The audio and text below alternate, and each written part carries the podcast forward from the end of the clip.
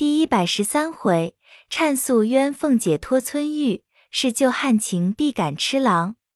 话说赵姨娘在寺内得了暴病，见人少了，更加混说起来，唬得众人都恨。就有两个女人搀着赵姨娘，双膝跪在地下，说一回，哭一回，有时爬在地下叫饶，说：“打杀我了，红胡子的老爷，我再不敢了。”有一时，双手合着，也是叫疼；眼睛突出，嘴里鲜血直流，头发披散，人人害怕，不敢近前。那时又将天晚，赵姨娘的声音只管阴哑起来了，居然鬼嚎一般，无人敢在她跟前，只得叫了几个有胆量的男人进来坐着。赵姨娘一时死去，隔了些时又回过来，整整的闹了一夜。到了第二天，也不言语，只装鬼脸，自己拿手撕开衣服，露出胸膛，好像有人包他的样子。可怜赵姨娘虽说不出来，其痛苦之状实在难堪。正在危急，大夫来了，也不敢诊，只嘱咐办理后事罢。说了起身就走。那宋大夫的家人再三央告说，请老爷看看脉。小的好回禀家主。那大夫用手一摸，已无脉息。贾环听了，然后大哭起来。众人只顾贾环，谁料理赵姨娘？只有周姨娘心里苦楚，想到做偏房侧室的下场头不过如此，况他还有儿子的，我将来死起来还不知怎样呢。于是反哭的悲切。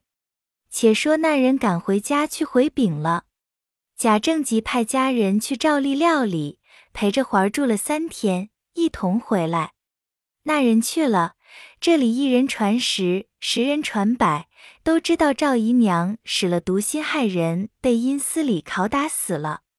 又说是琏二奶奶只怕也好不了，怎么说琏二奶奶告的呢？这些话传到平儿耳内。甚是着急，看着凤姐的样子，实在是不能好的了。看着贾琏近日并不似先前的恩爱，本来事也多，竟像不与他相干的。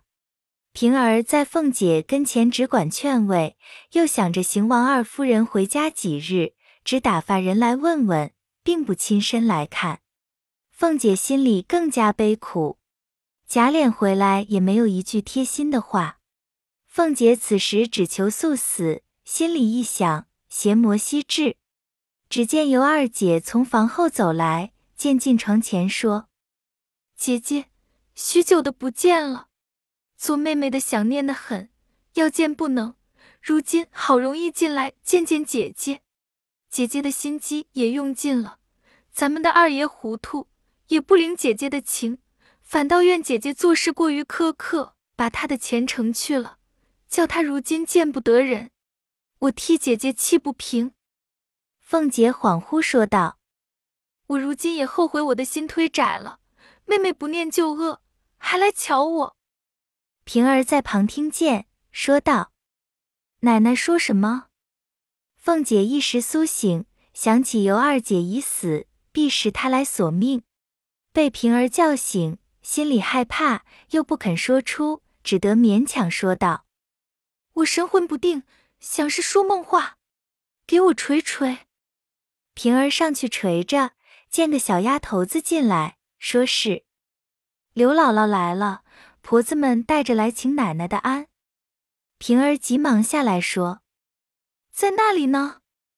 小丫头子说：“她不敢就进来，还听奶奶的示下。”平儿听了点头，想凤姐病里必是懒怠见人。便说道：“奶奶现在养神呢，暂且叫她等着。你问她来有什么事吗？”小丫头子说道：“他们问过了，没有事，说知道老太太去世了，因没有报才来迟了。”小丫头子说着，凤姐听见，便叫：“平儿，你来，人家好心来瞧，不要冷淡人家。你去请了刘姥姥进来。”我和他说说话，平儿只得出来请刘姥姥这里坐。凤姐刚要合眼，又见一个男人一个女人走向炕前，就像要上炕似的。凤姐着忙，便叫平儿说：“那里来了一个男人，跑到这里来了。”连叫两声，只见凤儿、小红赶来说：“奶奶要什么？”凤姐睁眼一瞧，不见有人，心里明白，不肯说出来，便问凤儿道：“平儿，这东西那里去了？”风儿道：“不是奶奶叫去请刘姥姥去了吗？”凤姐定了一会神，也不言语。只见平儿同刘姥姥带了一个小女孩进来，说：“我们姑奶奶在那里。”平儿引到炕边，刘姥姥便说：“请姑奶奶安。”凤姐睁眼一看，不觉一阵伤心，说：“姥姥你好。”怎么这时候才来？你瞧，你外孙女儿也长得这么大了。刘姥姥看着凤姐骨瘦如柴，神情恍惚，心里也就悲惨起来，说：“我的奶奶怎么这几个月不见，就病到这个份儿？我糊涂的要死，怎么不早来请姑奶奶的安？”便叫青儿给姑奶奶请安。青儿只是笑，凤姐看了倒也十分喜欢。便叫小红招呼着刘姥姥道：“我们屯乡里的人不会病的，若一病了就要求神许愿，从不知道吃药的。我想姑奶奶的病不要撞着什么了吧？”平儿听着那话不在理，便在背地里扯他。刘姥姥会意，便不言语。那里知道这句话倒合了凤姐的意，咂正着说：“姥姥，你是有年纪的人。”说的不错，你见过的赵姨娘也死了，你知道吗？刘姥姥诧异道：“阿弥陀佛，好端端一个人怎么就死了？我记得她也有一个小哥，这便怎么样呢？”平儿道：“这怕什么？他还有老爷太太呢。”刘姥姥道：“姑娘，你那里知道？不好死了是亲生的。”隔了肚皮子是不中用的。这句话又招起凤姐的愁肠，呜呜咽咽的哭起来了。众人都来劝解，巧姐儿听见她母亲悲哭，便走到炕前，用手拉着凤姐的手，也哭起来。凤姐一面哭着道：“你见过了姥姥了没有？”巧姐儿道：“没有。”凤姐道。你的名字还是他起的呢，就和干娘一样。你给他请个安。巧姐儿便走到跟前，刘姥姥忙着拉着道：“阿弥陀佛，不要折杀我了。巧姑娘，我一年多不来，你还认得我吗？”巧姐儿道：“怎么不认得？那年在园里见的时候我还小，前年你来，我还和你要隔年的蝈蝈，你也没有给我，必是忘了。”刘姥姥道：“好姑娘，我是老糊涂了。若说蝈蝈，我们屯里多得很，只是不到我们那里去。若去了，要一车也容易。”凤姐道：“不然你带了他去罢。”刘姥姥笑道：“姑娘这样千金贵体，绫罗裹大了的，吃的是好东西。到了我们那里，我拿什么哄他玩，拿什么给他吃呢？”这倒不是坑杀我了吗？说着，自己还笑。他说：“那么着，我给姑娘做个媒吧。我们那里虽说是屯乡里，也有大财主人家，几千顷地，几百牲口，银子钱亦不少。只是不像这里有金的，有玉的。姑奶奶是瞧不起这种人家。我们庄稼人瞧着这样大财主，也算是天上的人了。”凤姐道：“你说去，我愿意就给。”刘姥姥道：“这是玩话罢了，放着姑奶奶这样大官大府的人家，只怕还不肯给。那里肯给庄稼人，就是姑奶奶肯了，上头太太们也不给。”乔姐因她这话不好听，便走了去和青儿说话。两个女孩倒说得上，渐渐的就熟起来了。这里平儿恐刘姥姥话多，搅烦了凤姐，便拉了刘姥姥说：“你提起太太来，你还没有过去呢。我出去叫人带了你去见见，也不枉来这一趟。”刘姥姥便要走，凤姐道：“忙什么？你坐下。我问你，近来的日子还过得吗？”刘姥姥千恩万谢的说道：“我们若不仗着姑奶奶。”说着，指着青儿说：“他的老子娘都要饿死了。如今虽说是庄稼人苦，家里也挣了好几亩地，又打了一眼井，种些菜蔬瓜果，一年卖的钱也不少，尽够他们嚼吃的了。这两年，姑奶奶还时常给些衣服布匹，在我们村里算过得的了。阿弥陀佛。”前日他老子进城，听见姑奶奶这里动了家，我就几乎虎杀了。亏得又有人说不是这里，我才放心。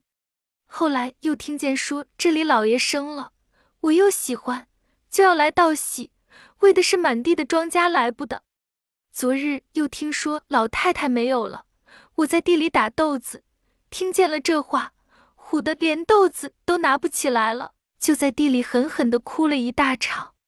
我和女婿说，我也顾不得你们了，不管真话谎话，我是要进城瞧瞧去的。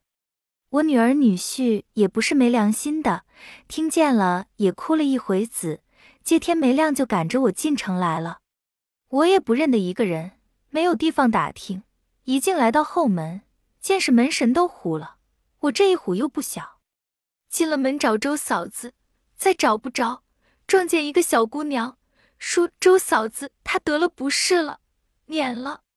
我又等了好半天，遇见了熟人，才得进来。不打量姑奶奶也是那么病。说着又掉下泪来。平儿等着急，也不等他说完，拉着就走，说：“你老人家说了半天，口干了，咱们喝碗茶去吧。”拉着刘姥姥到下房坐着。青儿在乔姐那边，刘姥姥道：“茶倒不要，好姑娘，叫人带了我去请太太的安，哭哭老太太去罢。”平儿道：“你不用忙，接也赶不出城的了。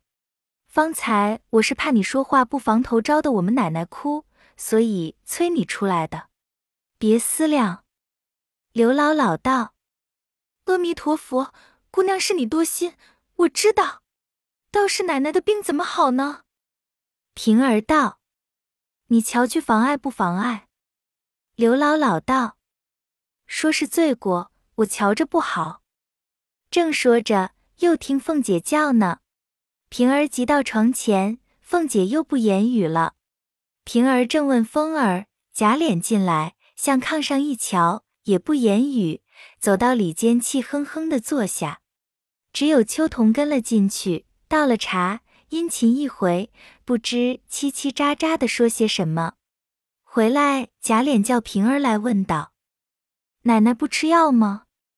平儿道：“不吃药，怎么样呢？”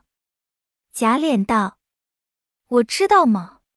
你拿柜子上的钥匙来吧。”平儿见贾琏有气，又不敢问，只得出来，凤姐耳边说了一声。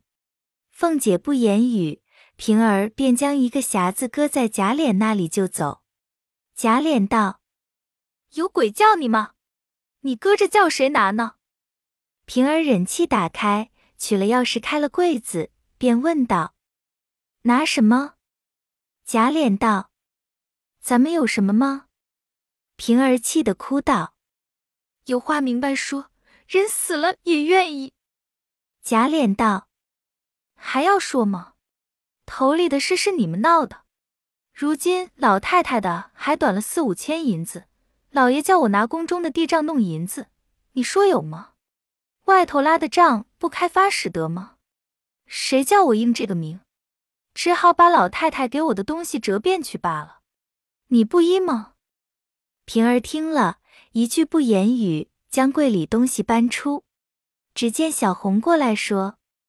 平姐姐，快走！奶奶不好呢。平儿也顾不得贾琏，急忙过来，见凤姐用手空抓，平儿用手攥着哭叫。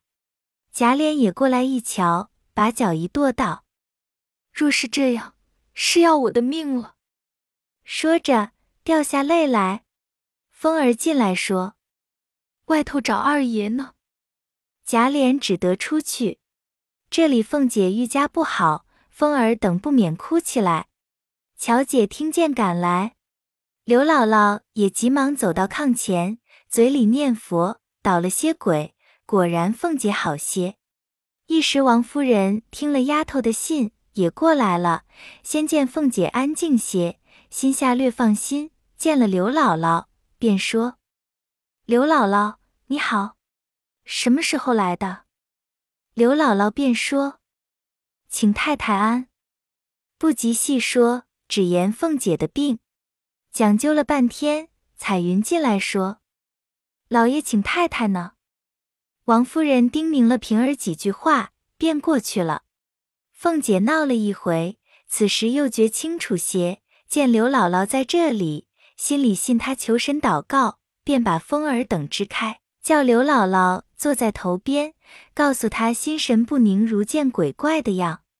刘姥姥便说：“我们屯里什么菩萨灵，什么庙有感应。”凤姐道：“求你替我祷告，要用贡献的银钱，我有。”便在手腕上褪下一只金镯子来交给他。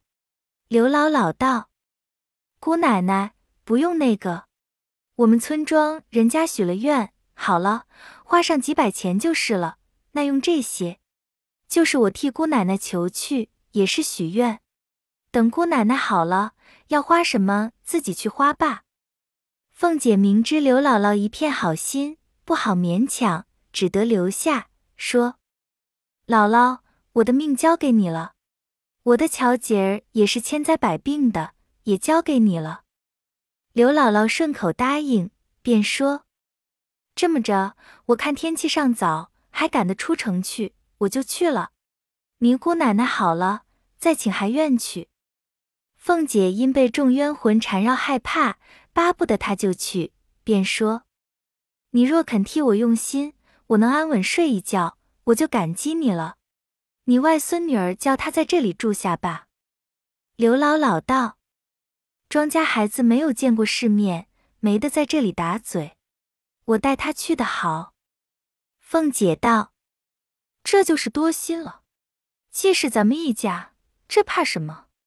虽说我们穷了，这一个人吃饭也不碍什么。”刘姥姥见凤姐真情，落得叫青儿住几天。又省了家里的嚼吃，只怕青儿不肯，不如叫他来问问。若是他肯，就留下。于是和青儿说了几句。青儿因与巧姐玩的熟了，巧姐又不愿他去，青儿又愿意在这里。刘姥姥便吩咐了几句，辞了平儿，忙忙的赶出城去。不提，且说龙翠庵原是贾府的地址，因盖省亲园子。将那庵圈在里头，向来食用香火，并不动贾府的钱粮。今日妙玉被劫，那女尼呈报到官，一则后官府缉盗的下落，二则是妙玉基业不便离散，依旧住下。不过回明了贾府，那时贾府的人虽都知道，只为贾政心丧，且又心事不宁，也不敢将这些没要紧的事回禀。只有惜春知道此事，日夜不安。渐渐传到宝玉耳边，说妙玉被贼劫去，又有的说妙玉烦心动了跟人而走。宝玉听得十分纳闷，想来必是被强徒抢去，这个人必不肯受，一定不屈而死。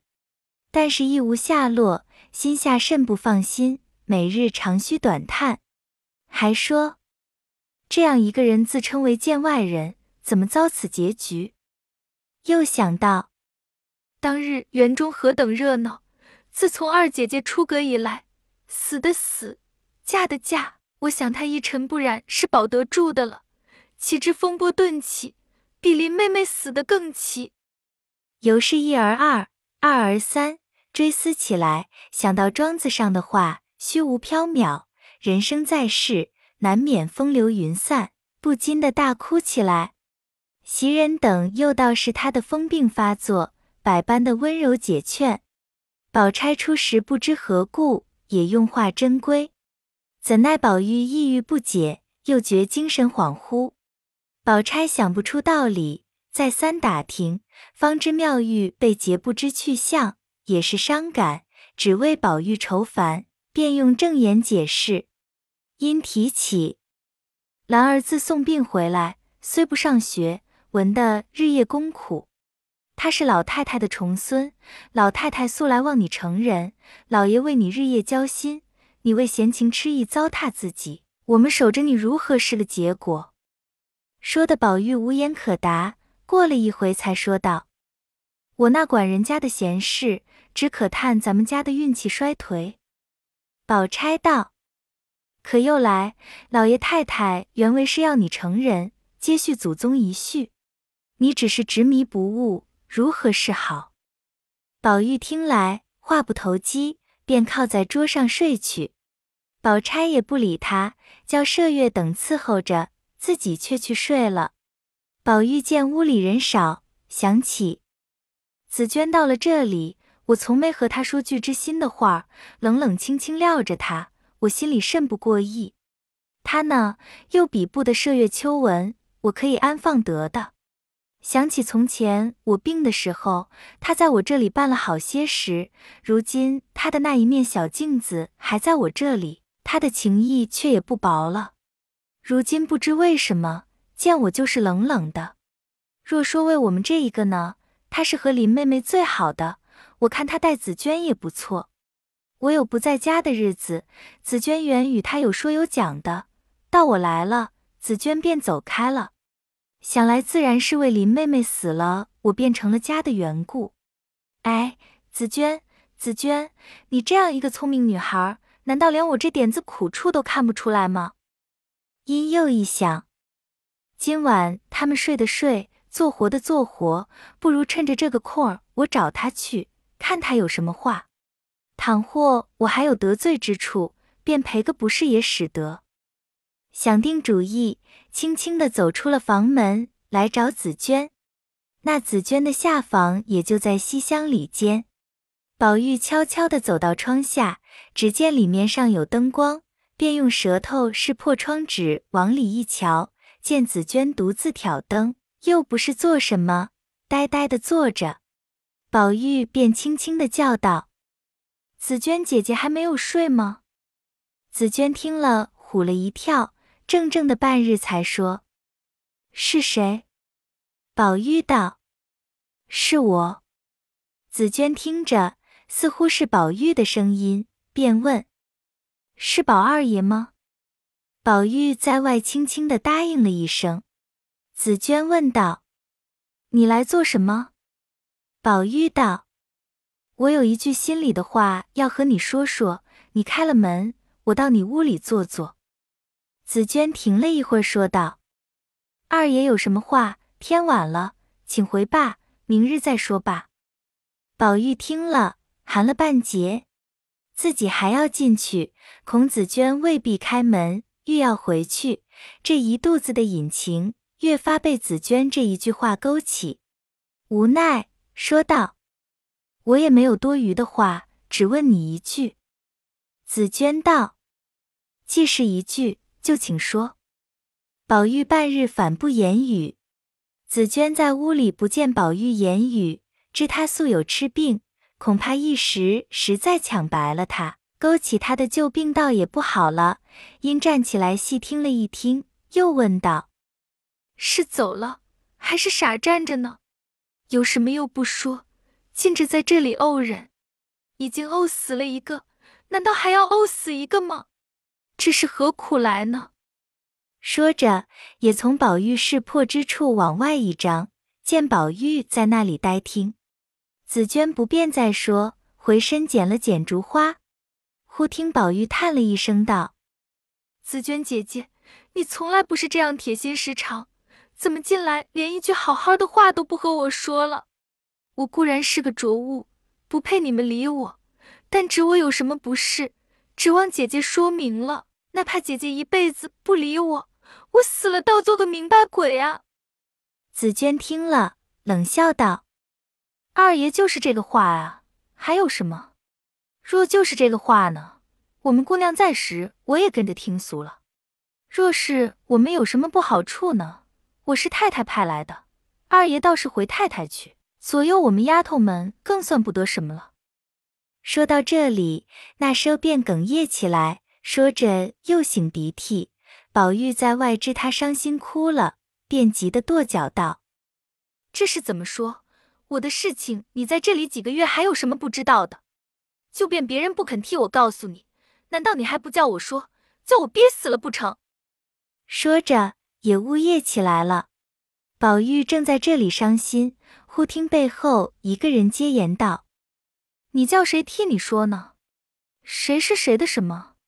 自己得罪了人，自己殃及啊！人家赏脸不赏在人家，何苦来拿我们这些没要紧的垫喘呢？这一句话把里外两个人都吓了一跳。你道是谁？原来却是麝月。宝玉自觉脸上没趣，只见麝月又说道：“到底是怎么着？一个赔不是，一个人又不理。”你倒是快快的殃及啊！哎，我们紫娟姐姐也就太狠心了。外头这么怪冷的，人家殃及了这半天，总连个活动气儿也没有。又向宝玉道：“刚才二奶奶说了，多早晚了，打量你在那里呢，你却一个人站在这房檐底下做什么？”紫娟里面接着说道：“这可是什么意思呢？早就请二爷进去。”有话明日说罢，这是何苦来？宝玉还要说话，因见麝月在那里，不好再说别的，只得一面同麝月走回，一面说道：“罢了，罢了，我今生今世也难剖白这个心了，唯有老天知道罢了。”说到这里，那眼泪也不知从何处来的，滔滔不断了。麝月道：“二爷。”依我劝你死了心吧，白赔眼泪也可惜了的。宝玉也不答言，遂进了屋子。只见宝钗睡了，宝玉也知宝钗装睡，却是袭人说了一句道：“有什么话明日说不得，巴巴的跑那里去闹，闹出。”说到这里也就不肯说，迟了一迟才接着道：“身上不觉怎么样？”宝玉也不言语。只摇摇头儿，袭人一面才打发睡下，一夜无眠，自不必说。这里紫娟被宝玉一招，越发心里难受，直直的哭了一夜。思前想后，宝玉的事明知他病中不能明白，所以众人弄鬼弄神的办成了。后来宝玉明白了，旧病复发，常时哭响，并非忘情负义之徒。今日这种柔情一发，叫人难受。只可怜我们林姑娘，真真是无福消受他。如此看来，人生缘分都有一定，在那位到头时，大家都是痴心妄想，乃至无可如何。那糊涂的也就不理会了，那情深意重的也不过临风对月，洒泪悲啼。可怜那死的，倒未必知道。这活的真真是苦恼伤心，无休无了。算来竟不如草木石头，无知无觉，倒也心中干净。想到此处，倒把一片酸热之心一时冰冷了。才要收拾睡时，只听东院里吵嚷起来，未知何事，下回分解。